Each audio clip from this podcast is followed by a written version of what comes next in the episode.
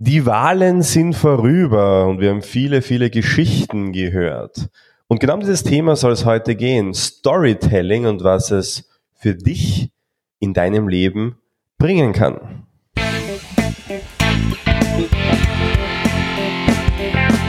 NLP Live, der Podcast für Frame Changer und Zukunftsbilder.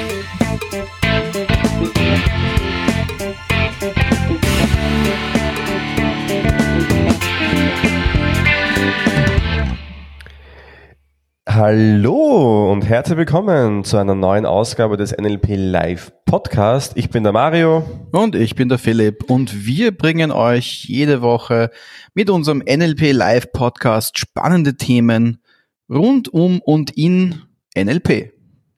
Und, und heute, heute, heute geht es um etwas ganz Spezielles. Es war ja mal irgendwas heute, gell? Es war einmal vor langer Zeit Da haben wir uns dazu entschlossen, einen Podcast zu starten. Und oftmals, wenn eine Story beginnt mit es war einmal, dann handelt es sich wahrscheinlich um Geschichten. Geschichten sind irrsinnig mächtige Werkzeuge und ich habe mir da heute einiges vorbereitet. Bei uns ist es ja so, dass immer einer von uns beiden das Thema mitbringt. Natürlich hat der andere auch Kompetenzen, weil wir unterrichten ja beide NLP. Das heißt, dementsprechend ist es nicht neu, das Thema für dich. Aber ich habe so ein bisschen ähm, Themen im Kopf, die ich unbedingt bringen möchte. Und du, Philipp, leitest mich sanft durch dieses Thema und gibst einfach Input, wenn du der Meinung bist, da habe ich noch was zu ergänzen. Das wird die Story noch mehr verfeinern. Ganz genau. Und die Moral von dieser Aussage ist, lass uns gleich mit rein. Direkt reinspringen. Ja, der Begriff Storytelling ist ja ein, ein weit verbreiteter, ich würde ja fast sogar sagen, es ist ein Buzzword. Es ist etwas, was man immer wieder mal im Geschäftlichen, im Privaten sieht und ja, im Internet muss ja alles in Geschichten erzählt werden. Ach, warum nicht einfach das Ganze in Fakten bringen und eins, zwei, drei fertig und jeder kennt sich aus? Zahlen, Daten und Fakten. Ne? Es gibt ja diese Menschen, die förmlich wild werden, wenn sie eine Geschichte nach der anderen hören. Und trotzdem ist das Storytelling die Königsdisziplin schlechthin im NLP. Also wenn du dich länger mit diesem Thema beschäftigst, dann kommst du immer wieder zu dem Punkt, wo es einfach darum geht, deine Stories zu verfeinern, die Messages rüberzubringen. Denn, und da kommt jetzt der spannende Punkt ins Spiel, Stories können Leben verändern. Stories können Leben prägen. Und Geschichten sind einfach eine super Sache, wenn es darum geht, unbewusste und auch bewusste Gedanken und Verhaltensstrukturen zu verändern, zu beeinflussen. Wir Menschen denken und lernen in Geschichten. Und wenn man sich die Geschichte der Menschheit anschaut, dann gibt es ja Menschen, viel, viel länger, als es logischerweise das geschriebene Wort gibt. Das heißt, lange bevor wir irgendwelche Malereien äh, gehabt haben oder dann auch Buchdruck und so weiter, haben wir irgendwie unsere Kulturen, unsere Lebensweisheiten irgendwie anderen auch beibringen müssen. Und das haben wir und tun wir immer noch, über Geschichten getan. Das heißt, Geschichten vermitteln Werte, Geschichte vermitteln Glaubenssätze, ja, Geschichte vermitteln Mindsets. Oh, spannend. Und diese Mindsets, mm, wenn diese Geschichten ja eigentlich nichts Konkretes sind, weil sie ja eben Geschichten sind, wie funktioniert denn da dieser Vermittlungsprozess? Naja, wenn man sich vorstellt, ich meine, was sind so die bekanntesten Bücher, die es äh, zum, zu den Geschichten gibt. Ähm, die Bibel zum Beispiel. Bibel ist ja ein Buch voller Geschichten. Und was ist die Intention dieser Geschichten? Sie sollen uns ja in gewisser Weise Handlungs Strategien mitgeben, ähm, den Umgang miteinander ermöglichen. Das heißt, in der Bibel gibt es einfach total viele Geschichten, die aufgebaut sind nach den Axiomen, zehn Gebote zum Beispiel, ähm, um nur eines davon zu nennen, gibt ja, gibt ja viele, viele andere auch. Und in den Geschichten wird auf eine sehr bildliche, repräsentative Art und Weise den Menschen näher gebracht, wie sie eben diese ja, Regeln, Gebote oder auch Verbote ähm, in ihr Leben integrieren können. Und das wurde natürlich anfangs noch ähm, über das gesprochene Wort gemacht und irgendwann einmal niedergeschrieben. Das heißt, es gibt quasi von Geschichten immer eine, eine richtige oder eine falsche Version, je nachdem, welche niedergeschrieben ist. Kann man das so sagen? Gibt nicht richtig und nicht falsch. Geschichten zählt immer das, was beim anderen auch ankommt. Das ist vielleicht viel wichtiger. Mm, Jeder schön. Mensch, ich meine, du kennst das ja vielleicht auch, wenn du gemeinsam mit einem guten Freund ähm, oder einer Freundin äh, ein besonderes Erlebnis teilst und ähm, du erzählst das dann fünf Jahre später am gemeinsamen Tisch und ihr trefft euch wieder vielleicht und dann erzählt der eine die Story und dann kommt der andere und sagt, na, na, na, das war ganz anders und dann sagst du, na, na, ich bin mir ganz sicher, das war so. Dass obwohl beide anwesend waren, haben das beide dann oftmals unterschiedlich abgespeichert. Und das ist so äh, ein sehr spannender Punkt von Geschichten, denn Geschichten existieren in den Menschen und alles ist richtig und alles ist wichtig. Und es kommt auch oft immer das an, was für die Menschen genau in dem Moment wichtig ist. Und aus dem Grund ist NLP auch so spannend, wenn man sich das anschaut, wenn man äh, NLP-Seminare von John Grinder, Richard Bendel sich anschaut, von uns natürlich, wir haben sie auch von denen übernommen, dann ist eben der Storytelling-Aspekt ein relativ großer.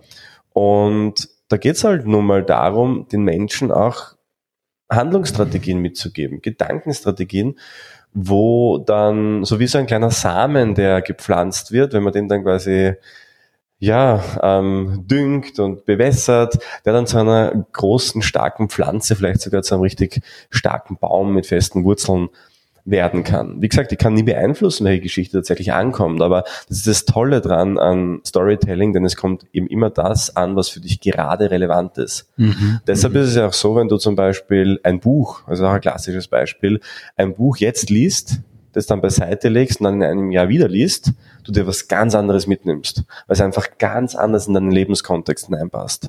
Und deshalb sind Geschichten eine sehr ja, verdeckte Art der, der Wissensvermittlung, weil es eben immer irgendwie genau passt und man weiß dann vielleicht oft gar nicht, warum das jetzt genau passt, warum genau dieser eine Satz in dieser Geschichte mhm. genau in mein Leben reinpasst.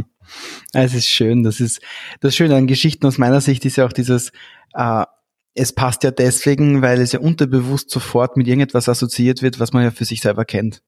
Und so, wenn wir jetzt auf diesen Baum sprechen, der vorher aus den Samen quasi entsprossen ist und jetzt zu einem großen Baum geworden ist, haben wir die Verästelungen, die uns auch jeweils, je nachdem, wie wir auf den Baum schauen, ein anderes Bild von dem Baum geben. Also es ist eine sehr, sehr, sehr schöne, ein sehr schönes Wortbild, das du uns da mitgibst. Jetzt haben natürlich alle großen Geschichten, seien sie jetzt fiktiv wie der Herr der Ringe oder der, der Witcher zum Beispiel, oder auch, sag jetzt mal, Geschichten, die mehr im realen Leben angesiedelt sind, wie zum Beispiel irgendwelche Glaubenssachen, wie zum Beispiel die, die Bibel, oder auch natürlich dann die Geschichten, die in der Politik benutzt werden, meistens ja dann doch etwas gemeinsam.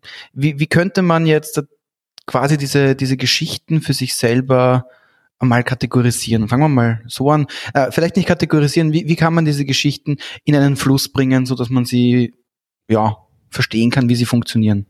Ja, vielleicht mal vorweg. Ich glaube, jeder Mensch sollte eine Geschichte haben. Also jeder Mensch hat natürlich eine Geschichte, aber jeder Mensch sollte sie auch erzählen können. Denn für mich persönlich gibt es nichts, was ich mehr schade finde, als wenn du zu jemandem sagst, naja, wer bist du und was machst du? Und ich habe das immer wieder in Seminaren, dass ich dann die Leute über ihr Leben sprechen lasse und dann kommt dann so ein Brei, der nicht einmal eine Minute dauert, heraus.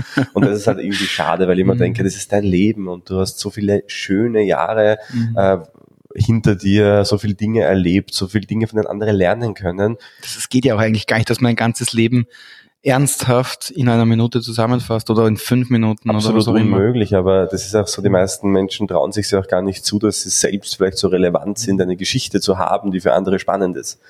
Und das finde ich ehrlich gesagt schade. Und deshalb finde ich, jeder sollte eine Geschichte haben, denn Geschichten begleiten uns ja im, wie du gesagt hast, Verkaufskontext, Politik, überall, wo es professionell wo es um Professionalität geht und auch um, um Geld schlussendlich, überall da werden ja Geschichten eingesetzt, weil sie funktionieren weil sie wirken. Und jeder Mensch, finde ich, ob privat oder beruflich, sollte auch wirken.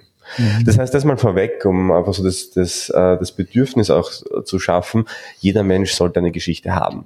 Und dann natürlich gibt es Strukturen, an denen man sich halten kann, gibt total viele ähm, ja, strukturelle Dinge, Fahrpläne, an denen man sich anhalten kann, um seine eigene Geschichte auszuformulieren.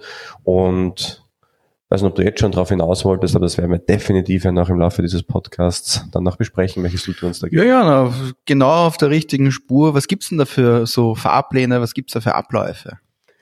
Also die einfachste Geschichte, Form der Geschichte oder eine der einfachsten ist die Form früher, jetzt und in Zukunft. Also ganz klassisch, drei Schritte, Vergangenheit, Gegenwart und Zukunft. Könnte ich dir zum Beispiel sagen, naja, Philipp, kannst du erinnern, früher, als du hast uns ja kennengelernt in einer sehr frühen Phase von MyNLP, wo, Ha, da muss ich gleich träumen. wo alles noch, noch viel informeller auch war. Also ich kann mich erinnern, Patrick und ich sind teilweise ähm, voll bepackt mit, mit Flipcharts und Stiften herumgestapft, so, so in der, in der Stadt. Und wir haben uns ja persönlich sogar damals in, in, in Ungarn kennengelernt, in so einem Vier-Sterne-Hotel haben wir ein Seminar gehalten. Und ich kann mich an eine Situation erinnern, das war echt toll, da wo wir dann so kniehoch im Balaton im, im, im See gestanden sind und dann so dieses also, also im, im äh, warmes Wasser, aber trotzdem erfrischend natürlich, wenn man, wenn man reinsteigt und dann so die, die Sonne, die sich so auf der Wasseroberfläche gespiegelt hat und wir dann im Balaton einen LP-Format, ich glaube es war die Timeline, äh, durchgeführt haben. Und das ist einfach ein Bild, das ich einfach nie wieder vergessen werde. Das spiegelt aber auch so, so wieder, wie wir damals das Ganze gegründet haben, weil es war einfach aus der, aus Spaß heraus, aus, aus dem Hobby heraus. Also wir haben mhm. ähm, einfach getan, was, wo uns, wonach uns gerade war. Und das war halt einfach irrsinnig befruchtende Zeit, wo wir so viel gelernt haben. Und dann ist es gewachsen natürlich und dann ist es gewachsen und gewachsen und je mehr es wächst, desto mehr Struktur braucht es dann auch oft, um es überblicken zu können. Natürlich mit drei, vier Seminaren im Jahr ist es ja nicht so, so tragischer, wenn dann die Seminare dann monatlich vielleicht werden, dann braucht es dann schon eben Systeme, die man dann aufbauen muss. Und wenn ich mir anschaue, wie es heute ist, wo wir hier in unserem Seminarzentrum sitzen, in der Pieristengasse, wo wir zwei Seminarräume hier haben, wo wir schon wieder auf der Suche sind nach neuen Räumlichkeiten, wo wir teilweise drei Seminare am Wochenende haben, wo unten im Büro telefoniert wird, wo wir hier das Glück haben, in so einem ruhigen Raum sitzen zu können, aber dann, dann ist es halt einfach Wahnsinn, nach den Prozess sich anzuschauen. Also das ist einfach irrsinnig, irrsinnig toll, wie viele Menschen wir begleitet haben. Ich habe jetzt mal durchgerechnet, es sind im Jahr jetzt knapp 1000 mittlerweile und das ist äh, schon viel. Also wir haben jetzt schon einige tausende Menschen positiv beeinflusst und das ist schon richtig toll. Und wenn ich dann so mich in die Zukunft projiziere und schaue, wo soll das Ganze hingehen, dann ist für mich eines der größten Ziele diese Qualität, die wir momentan hier in Wien, Linz, Innsbruck ähm, imstande sind, ähm, durchzuführen, die Menschen weiterzubringen auch und ähm, das auszurollen und ähm, in den, in den deutschsprachigen Raum zu bringen und überall so kleine Stationen auch zu haben, wo dann äh, so einzelne Trainer, Trainerinnen dort arbeiten und dort halt ihre Seminare machen und irgendwie so dieses zentrale Glied, nämlich so diese, diese, dieses Mindset, das wir auch mitgeben, dieses, dieses einerseits wertschätzende, so hoffe ich zumindest, dass es ankommt, dieses auf Augenhöhe arbeiten, ist wirklich der Mensch im Mittelpunkt stehende, dass das in ganz Europa möglich wird. Und ja, das war's auch schon mit der kurzen Geschichte. Ganz kurze Geschichte. Es ist, immer, es ist immer gefährlich, wenn du mich nach Geschichten fragst und nach Strukturen fragst. Mhm. Aber nur, ich hätte es noch ausschmücken können. Ähm, ja, absolut. Natürlich. Dabei war das ja eigentlich schon extrem, da war ja, da waren ja schon, da war ja nicht nur diese, die, die früher, heute, morgen Struktur oder Vergangenheit, Gegenwart, Zukunftsstruktur drinnen. Du hast ja da auch schon sehr viel mit Sinneseindrücken auch gearbeitet. Natürlich, also Was ich kann ja nicht nur Sinn? eine Sache machen. wieso tust du dir diese Mühe an? Wir haben ja schon einen Podcast, eine Folge, wo es darum gegangen ist, die Sinneskanäle zu nutzen. Und in dieser Folge sprechen wir das WAKOG-Modell an. Und ich glaube, ich habe auch in dieser Folge auch erwähnt, dass die Fähigkeit charismatischer Menschen es ist, Bilder in die Köpfe der Menschen zu projizieren. Nicht nur Bilder, sondern auch ähm, Repräsentationen aller Art. Und das WAKOG-Modell, und wenn du diesen, diese Folge noch nicht gesehen hast, dann hör sie dir ruhig danach nochmal an, um, um so die, die Ingredients auch für erfolgreiche Geschichten dir noch anzueignen. Denn es gibt nichts Schöneres, als wenn du die Geschichte erzählst und der andere lebt förmlich mit. Also ich habe jetzt ähm, den Philipp beobachtet, währenddessen ich die Geschichte erzählt habe und er hat gelacht und hat sich gewunden teilweise auf dem Überraschung. Sessel. Überraschung. Ja, natürlich habe ich eine Geschichte erzählt, die auch ihn betrifft und wo er natürlich auch Bilder dazu hatte. Aber es ist einfach schön, dann die Reaktion von Menschen zu sehen. Und WAKOG nochmal ganz kurz, da geht es einfach darum, gewisse Dinge, gewisse Facetten einer Geschichte nochmal besonders hervorzuheben und in Sinneseindrücken auszuschmücken. Und du kannst dir vielleicht erinnern, dass ich erzählt habe vom Balaton, vom See, wo wir kniehoch im Wasser standen, erfrischend es war, nicht zu kalt, sondern warm, aber trotzdem erfrischend. Also ich habe kinästhetische Eindrücke beschrieben. Ich habe gesagt, die Sonne spiegelt sich im Wasser. Und in dem Moment hat man halt einfach Bilder vor dem inneren Auge. Und wenn ich das tue, nämlich wenn ich diese Vakuum-Kanäle nutze, dann kann ich fast jede Geschichte erzählen und sie wird spannend werden. Mhm. Also ich könnte mhm. jetzt die Burger Story erzählen. Ich weiß nicht, ob ich schon mal getan habe. Na bitte nicht. Die, die ich bin, ich bin nämlich ein bisschen hungrig. Ich brauche jetzt keine Burger Story. bitte nicht. Burger Story, die vor allem die Vegan, Vegetarier und Veganer bei uns zu mhm. lieben. Ja, vor allem das Problem, wenn man zusammenarbeitet, kennt man natürlich bestimmte Stories voneinander. Und ja, danke für die Erwähnung der Geschichte. Sie läuft bereits ab. Sie läuft bereits ab. also, ich war ja mal in Amerika. Mm. Und wer sich mit den Sinnen beschäftigen möchte, wir haben in der zwölften Episode unseres Podcasts uns darüber unterhalten. Das ist die Episode Die Macht der Sinne nutzen. Äh, ich versuche jetzt gerade krampfhaft den Mario davon abzuhalten, diese Geschichte zu erzählen und frage deswegen gleich einmal, wie funktioniert denn jetzt eigentlich dieses Geschichtenerzählen, wenn man es jetzt ein bisschen technischer betrachten würde? Warum kann man mit Geschichten so gut Wissen vermitteln?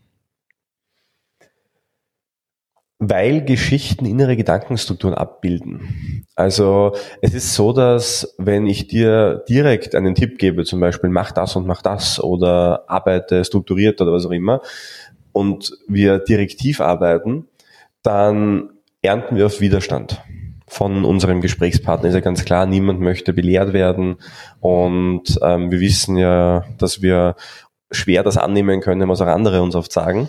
Das kann natürlich auch sein, dass sich jetzt der eine oder die andere damit identifizieren, auch schon mal selbst erlebt zu haben, vielleicht im privaten Umfeld. Ja, absolut. Vielleicht erinnerst du dich daran. Äh, ja, wie geht es dann weiter?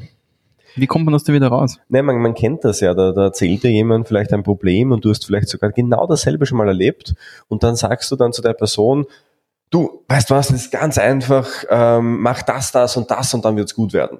So, und dann sagt die Person vielleicht nur höflichkeitshalber, ja, okay, hast eh recht, ja, stimmt, ja, das kommt. Oder noch schlimmer, so. ja, aber. Ja, viele wehren sich ja dann gar nicht, ja. Wenn du sie dann quasi ähm, wieder triffst und du merkst, es hat sich eben nichts verändert und dann plötzlich tut sich was und du fragst dann quasi, na, was hat sich denn jetzt getan? Was war denn so der Auslöser? Ja, ich habe da äh, mit einem geredet mit jemandem und der hat mir dann diesen Satz gesagt und da hat es jetzt in meinem Kopf geklingelt und ist wie Schuppen vor den Augen gefallen und du sitzt dann so da und denkst da, genau dasselbe habe ich dir vor einem Monat erzählt. Genau den gleichen Ratschlag habe ich dir gegeben bei mir ist die nicht angenommen und dann erzählt dir irgendjemand eine Geschichte über sein Leben und plötzlich ähm, fällt es dir wie Schuppen von den Augen. Aber das ist genau dieses Phänomen, das es beim Storytelling eben gibt, dass eben es kein direkter Zugang ist, sondern dass es ein sehr indirekter, sehr durch die Hintertür gehender Zugang ist, wo du eben dann dir doch wieder ja, vielleicht mal die Moral von der Geschichte mitnimmst.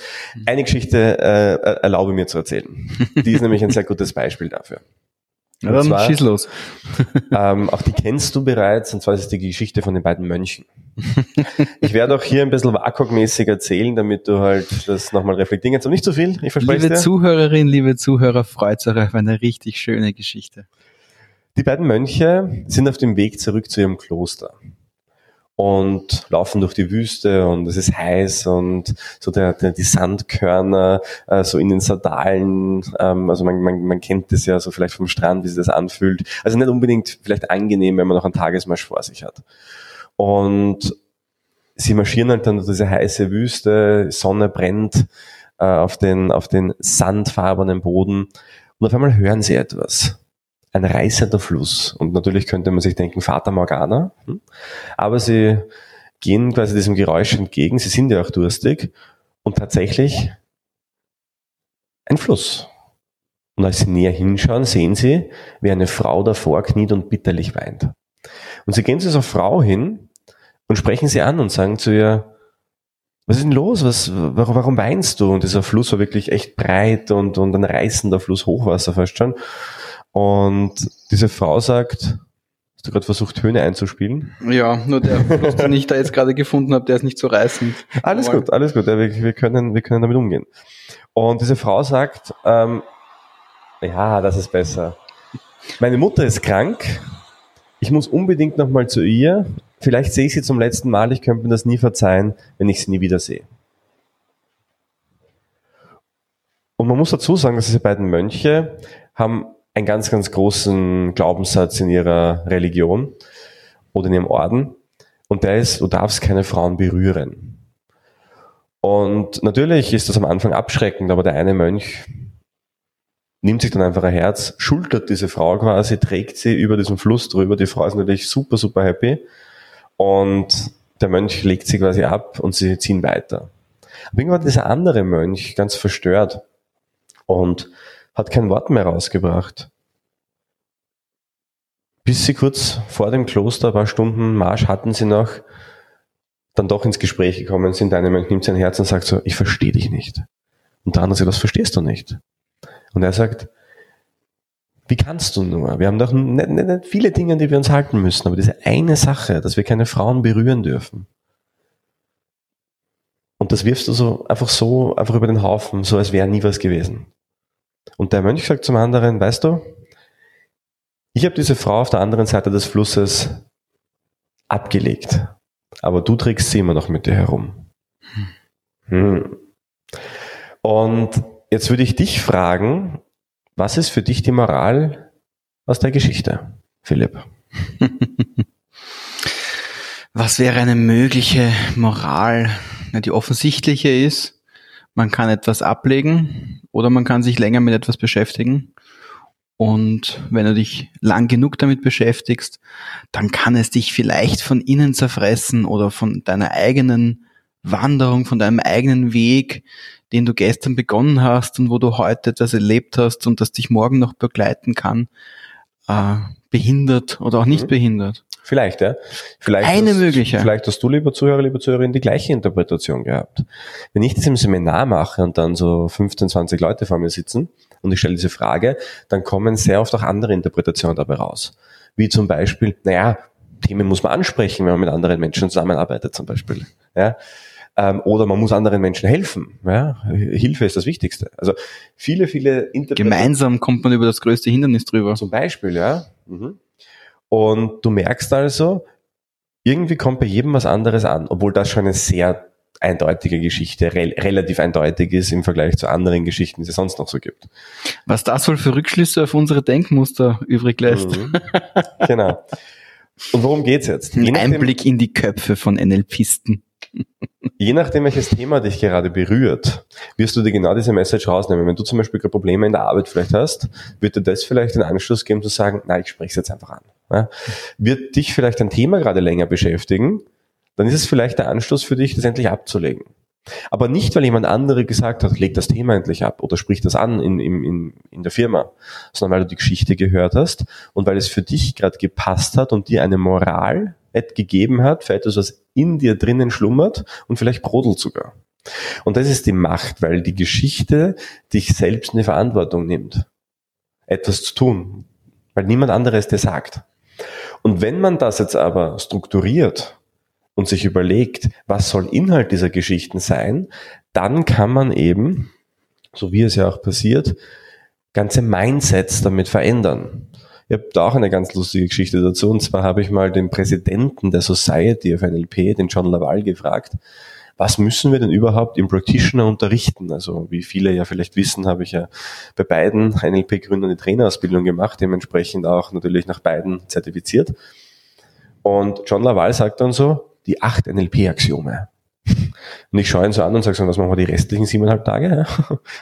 Und er hat dann gar nicht so gelacht wie ich damals, weil er hat gemeint, nämlich damit, zu wissen, wie die Axiome funktionieren, ist einfach. Aber sie zu leben, ins Gedankengut zu integrieren, das ist mächtig.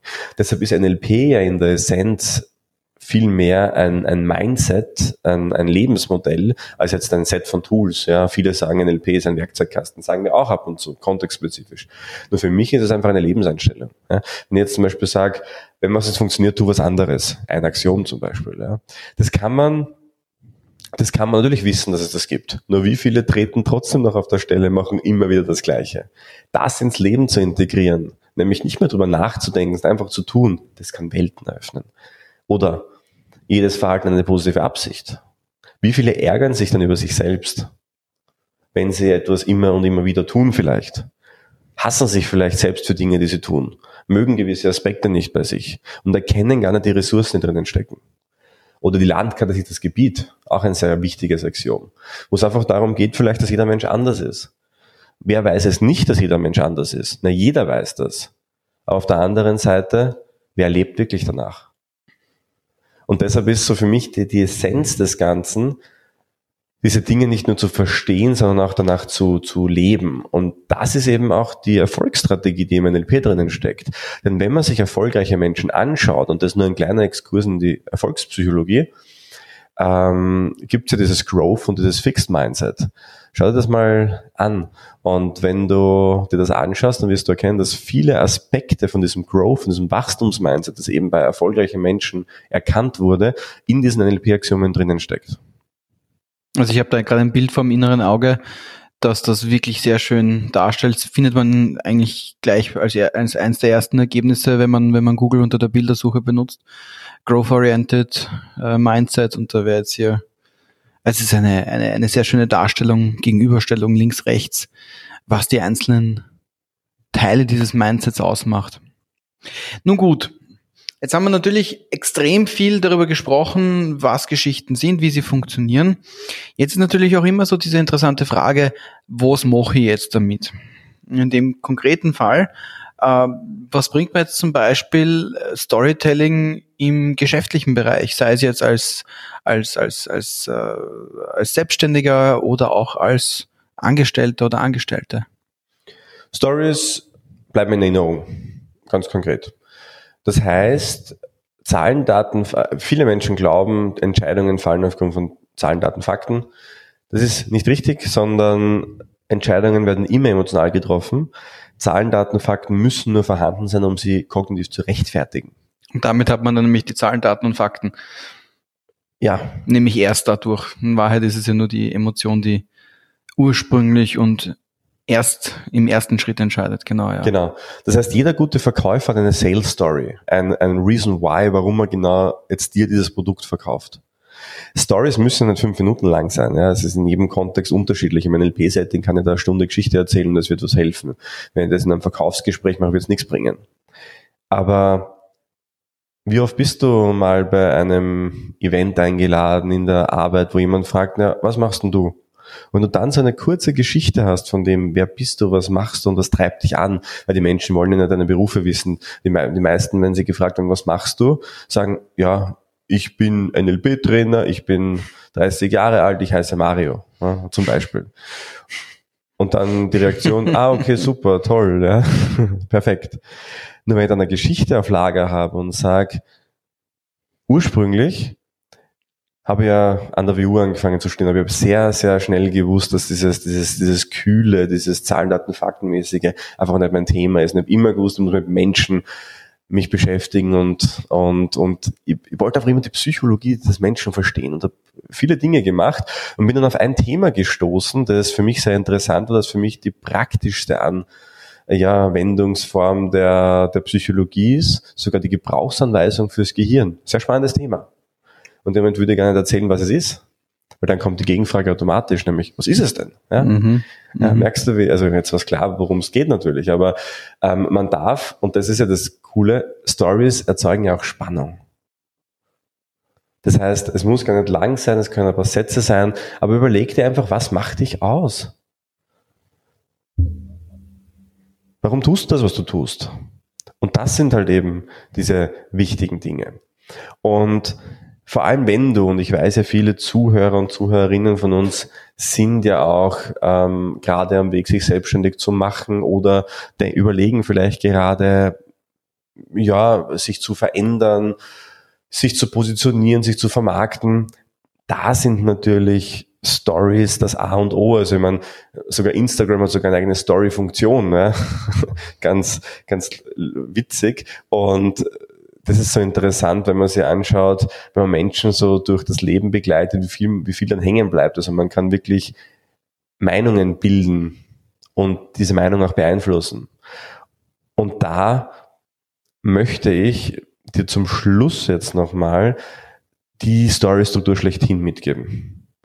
Jeder kennt sie, nämlich die Heldenstory.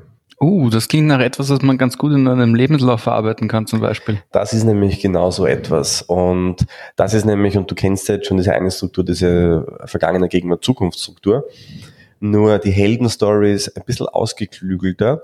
Ein kleiner Disclaimer, wenn du jetzt mir zuhörst oder uns zuhörst, dann wirst du die nächsten Tage dir sehr schwer tun, einen Film dir anzusehen, weil sie alle gleich sein werden weil sie alle nach dem gleichen Schema aufgebaut sind.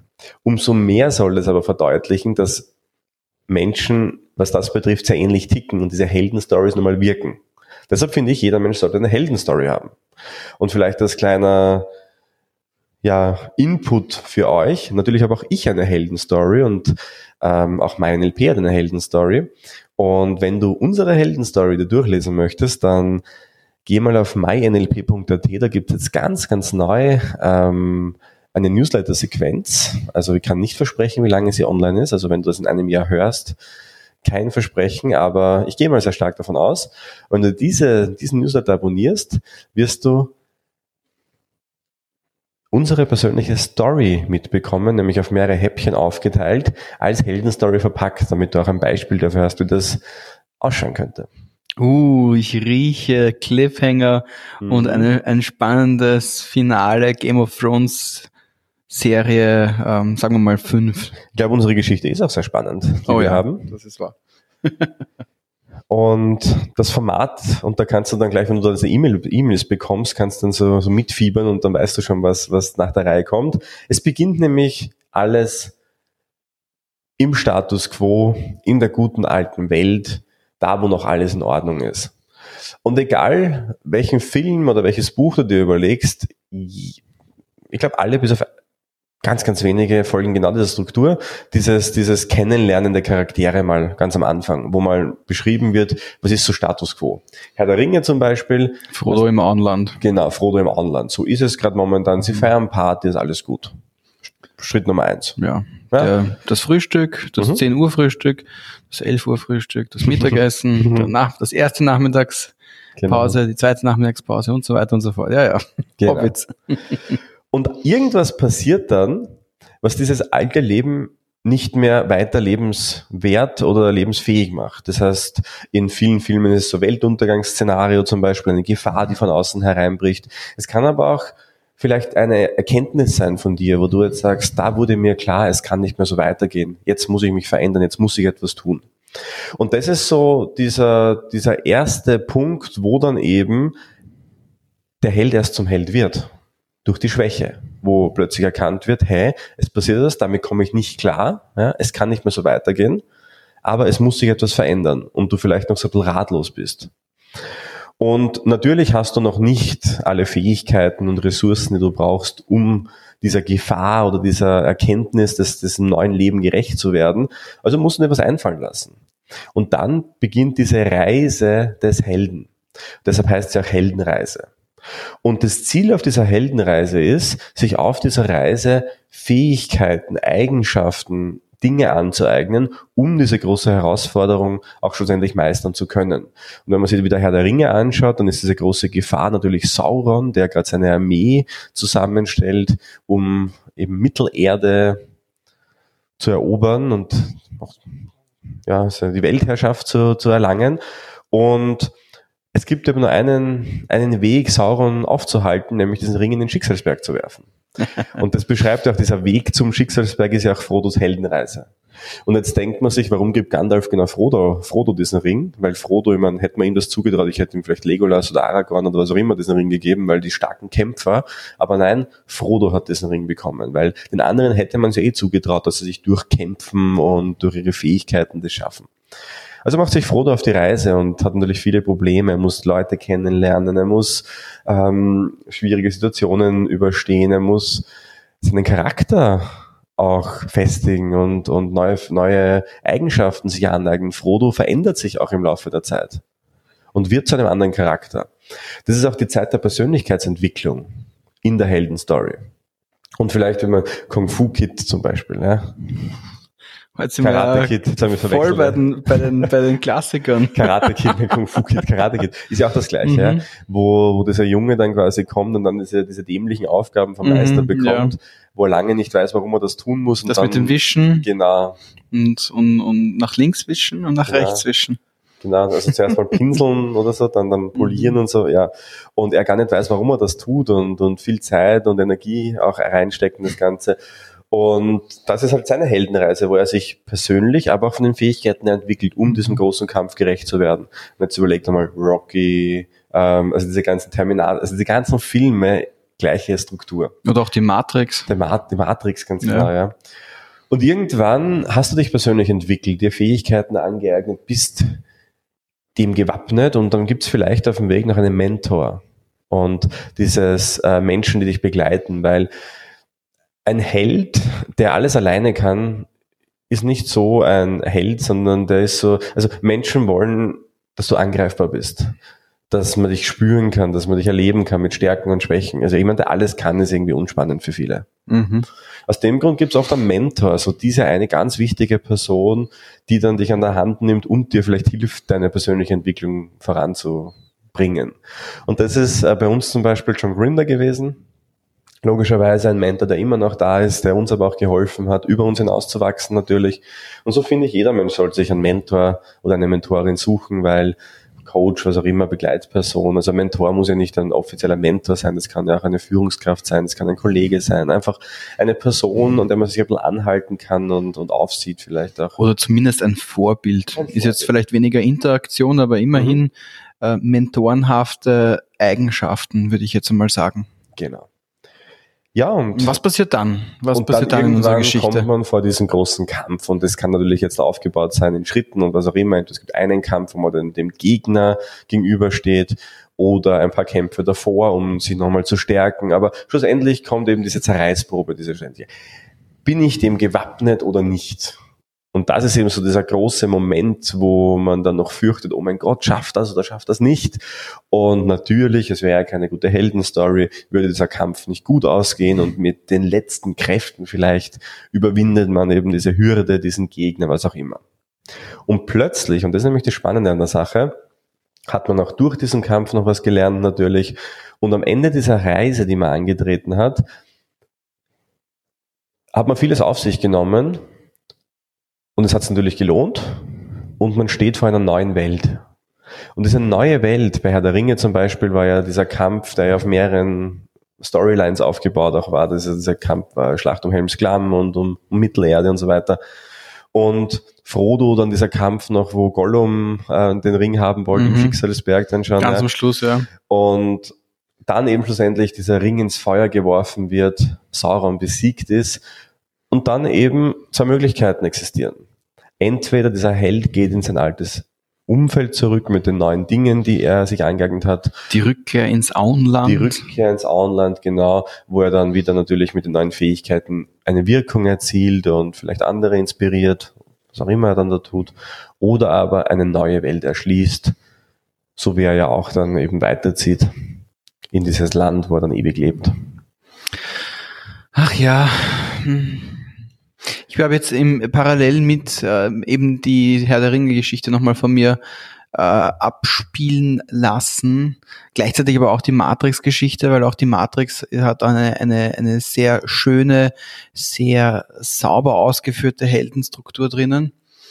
Aber auch natürlich Filme wie zum Beispiel Der König der Löwen ist genau, genau auf der analogen Sache aufgebaut, mhm. wobei da auch zusätzlich noch interessant ist, dass ja König der Löwen von, von den Eckpfeilern der Geschichte auf, äh, ich bin mir nicht sicher, ob es Othello oder Hamlet war, ich glaube es war Hamlet, äh, aufgebaut hat vom Shakespeare.